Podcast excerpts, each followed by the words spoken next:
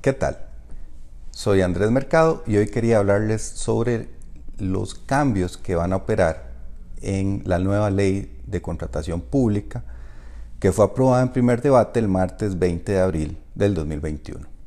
Para hablar de este tema, lo primero que vamos a hacer es una aproximación, una leve introducción al tema de eh, las nuevas formas de contratación.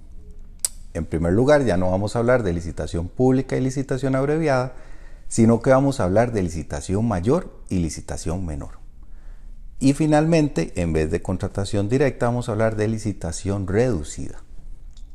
Otro cambio importante es el que establece el artículo 36 del proyecto, que establece regímenes ordinarios y eh, diferenciados. Y estos regímenes ordinarios o diferenciados lo que van a hacer es establecer montos, límites para la licitación eh, reducida, para la licitación menor y para la licitación mayor.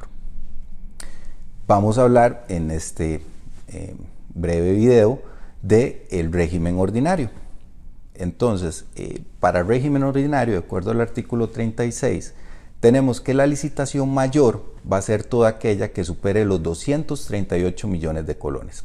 238 y un poco, pero redondeémoslo a 238 millones para efectos didácticos.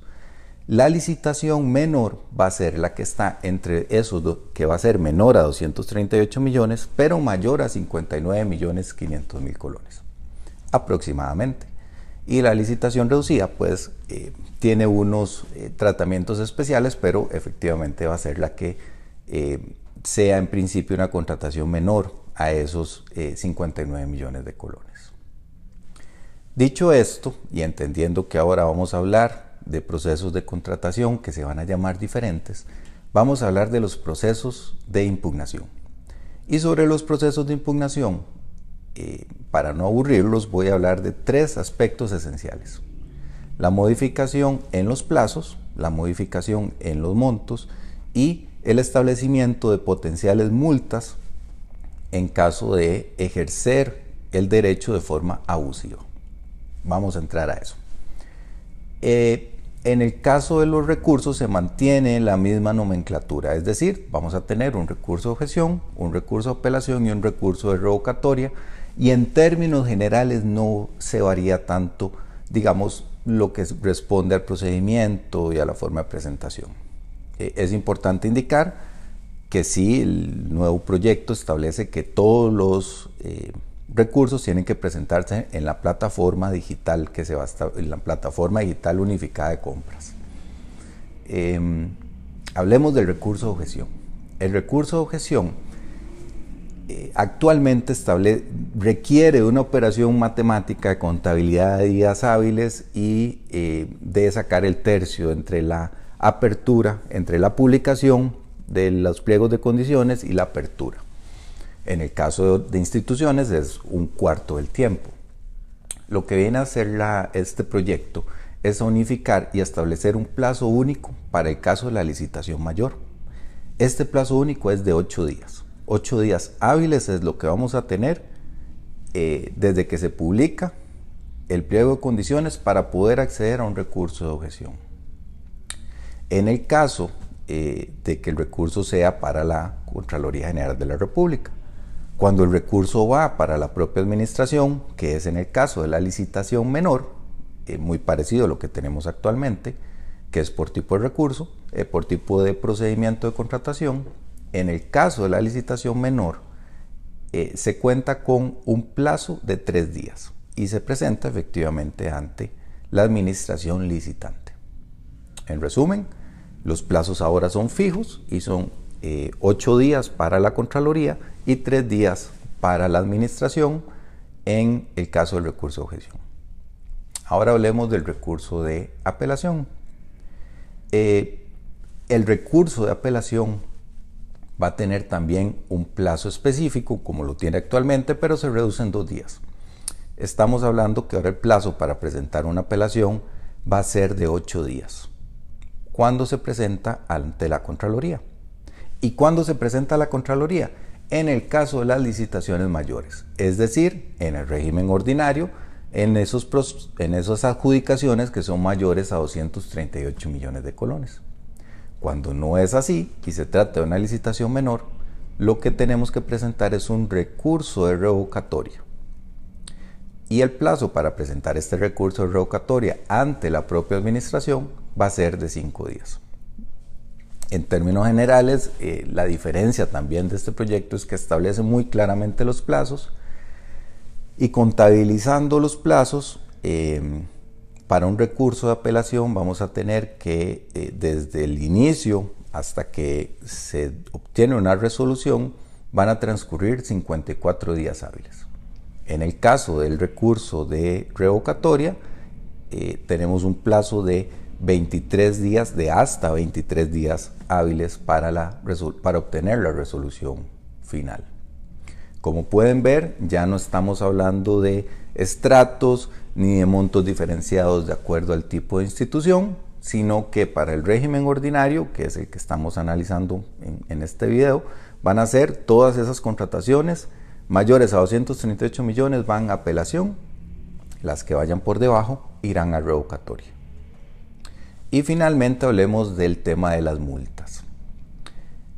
No es la primera vez que en un proyecto de, ley se pretende imponer multas para aquellas empresas, personas oferentes que hagan un uso abusivo o contrario a la justicia, a la ética, a la buena fe de los procesos recursivos.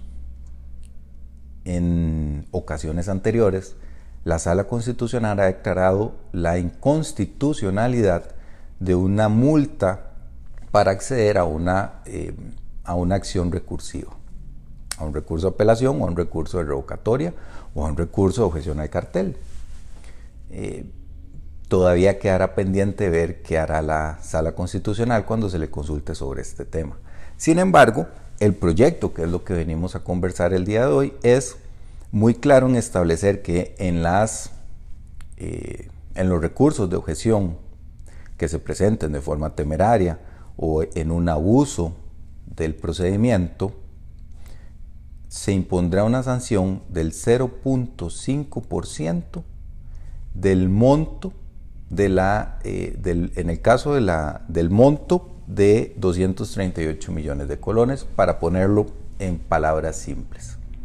Y en el caso del recurso de apelación, el, eh, el monto sancionable para un recurso que la Contraloría o que la Administración, en el caso de la revocatoria opera igual, lo considere temerario o abusivo, eh, va a ser del 1% sobre esos 238 millones de colones. Como pueden ver, la multa es eh, importante, estamos hablando de 238 mil colones, más o menos, eh, si presentamos un recurso que sea temerario o que sea abusivo.